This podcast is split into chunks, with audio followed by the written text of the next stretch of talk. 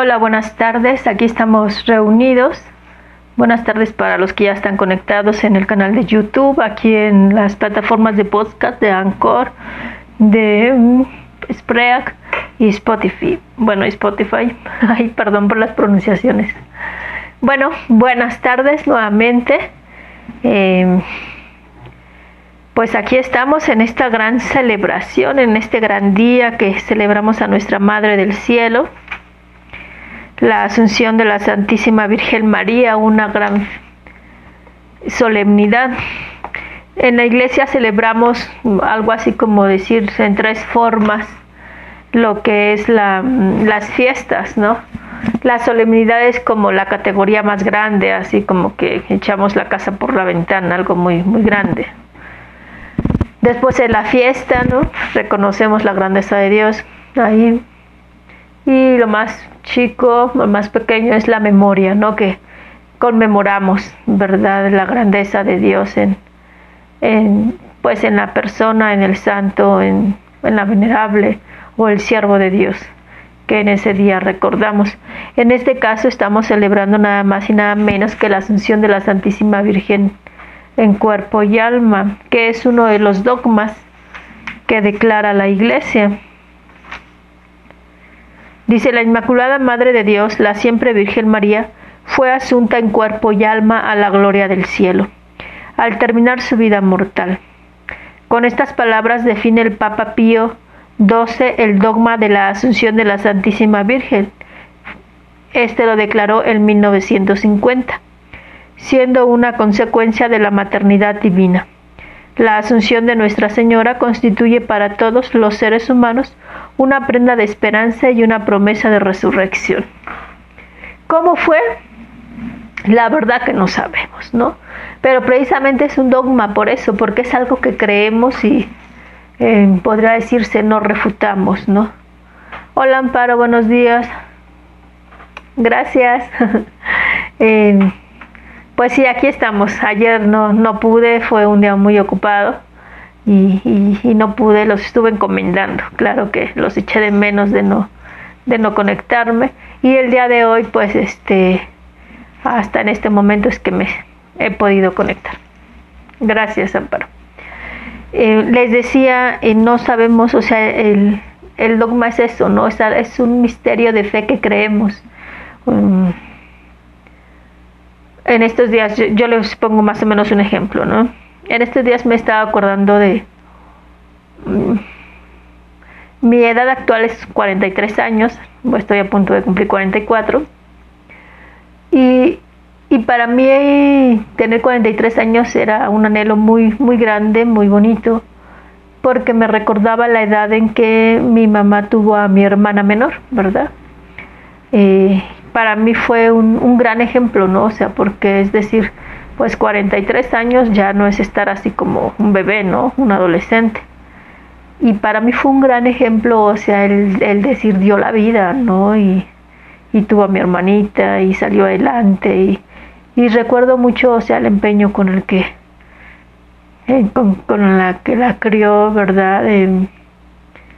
Por nosotros también cómo seguía viendo, la forma en que apoyaba a mi papá. Entonces, si a mí, si en mí surge ese gran respeto, ese gran cariño por mi madre y el de procurarla, el de creer que esté bien, aún después de un año, por ejemplo, de que el fallecimiento de mi papá, y, y, es querer, o sea, tenerla así como, como con pincitas, ¿no? O sea, decir, quiero lo mejor para ella, ¿no? Que, que esté bien, aunque yo no estoy ahí con ella, eh, siempre procuro eh, estar orando por ella, a veces dar una llamadita, o sea, quiero lo mejor.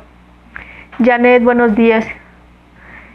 Muy bien, ¿quién causa tanta alegría? La Asunción de la Santísima Virgen María, es verdad, es una fiesta muy grande, la solemnidad muy grande en Nicaragua.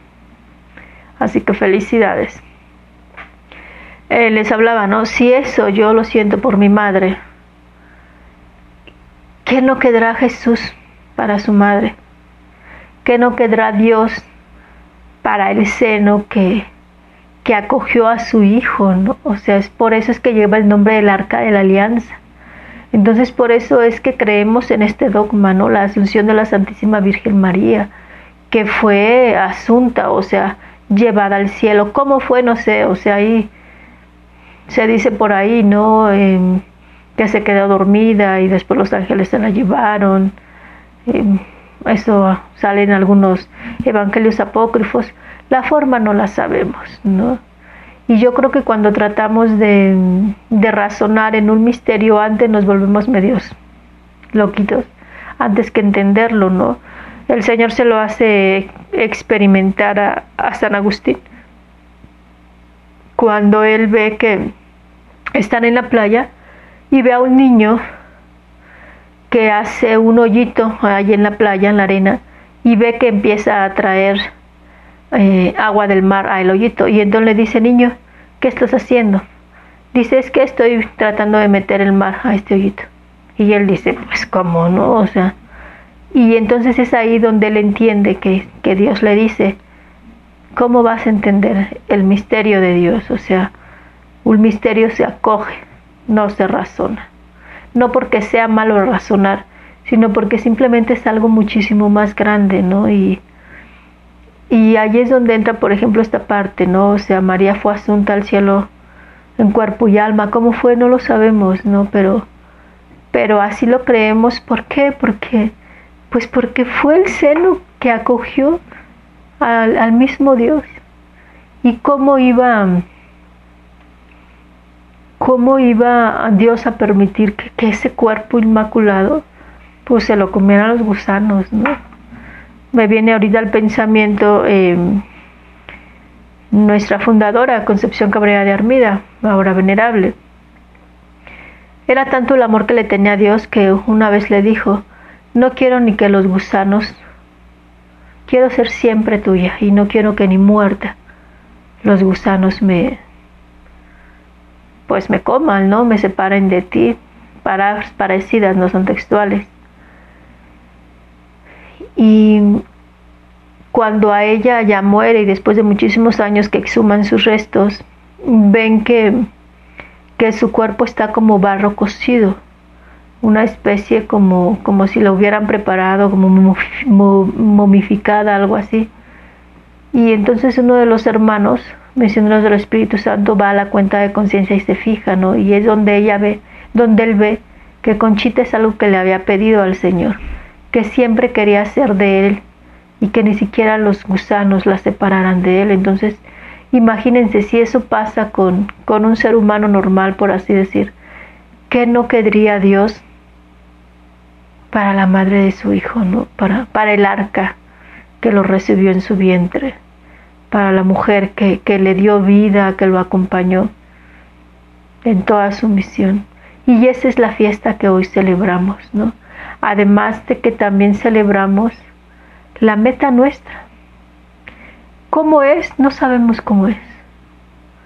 Yo recuerdo que una vez pequeña, de haber tenido como 5 o 6 años, y recuerdo que alguien ha de haber muerto en la familia o, alguien cercano de ahí de la casa.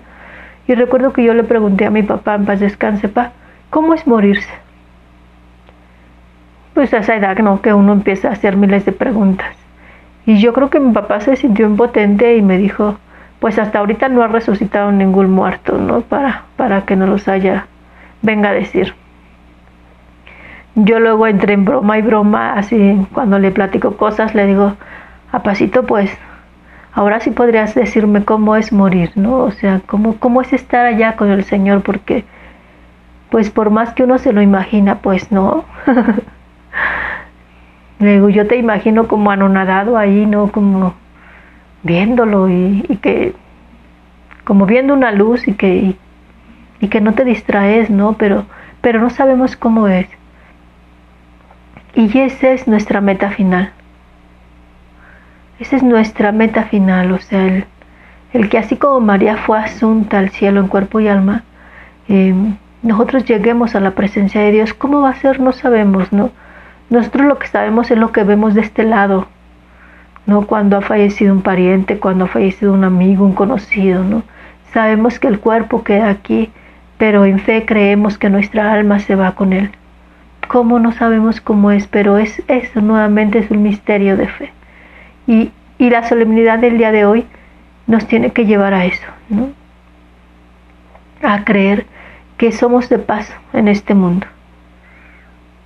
Nuestra meta está allá. Y bueno, vamos a, a dar lectura. Los invito a que se metan a leer las lecturas de, del día de hoy, por favor. Yo voy a tomar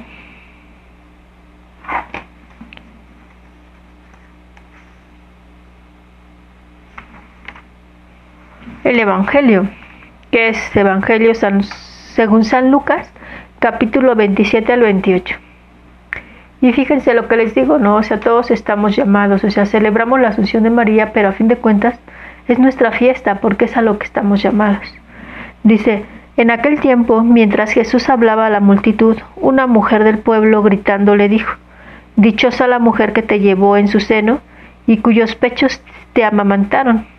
Pero Jesús le respondió, Dichosos todavía más los que escuchan la palabra de Dios y la ponen en práctica. Palabra del Señor.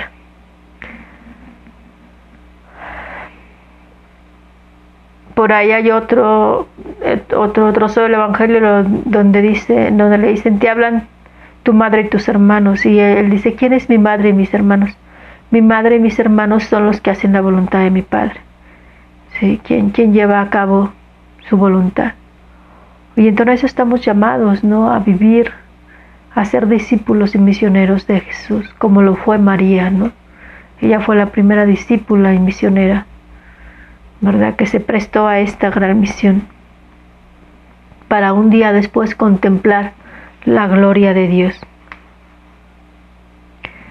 La primera lectura está tomada del libro de Crónicas, capítulo 15, versículo del 3 al, al 16 y después del versículo 10, del capítulo 16, el 1 y el 2. Dice así: en aquellos días David congregó en Jerusalén a todos los israelitas para trasladar el arca de la alianza al lugar que le había preparado. Reunió también a los hijos de Aarón y a los levitas. Estos cargaron en perdón, estos cargaron en hombros los travesaños sobre los cuales estaba colocada el arca de la alianza, tal como lo había mandado Moisés, por orden del Señor. David ordenó a los jefes de los levitas que entre los de su tribu nombraran a cantores para que entonaran cantos festivos, acompañados de arpas, cítaras y platillos. Introdujeron pues el arca de la alianza y la instalaron en el centro de la tienda que David le había preparado. Ofrecieron a Dios holocaustos y sacrificios de comunión. Y cuando David terminó de ofrecerlos, bendijo al pueblo en nombre del Señor. Palabra de Dios.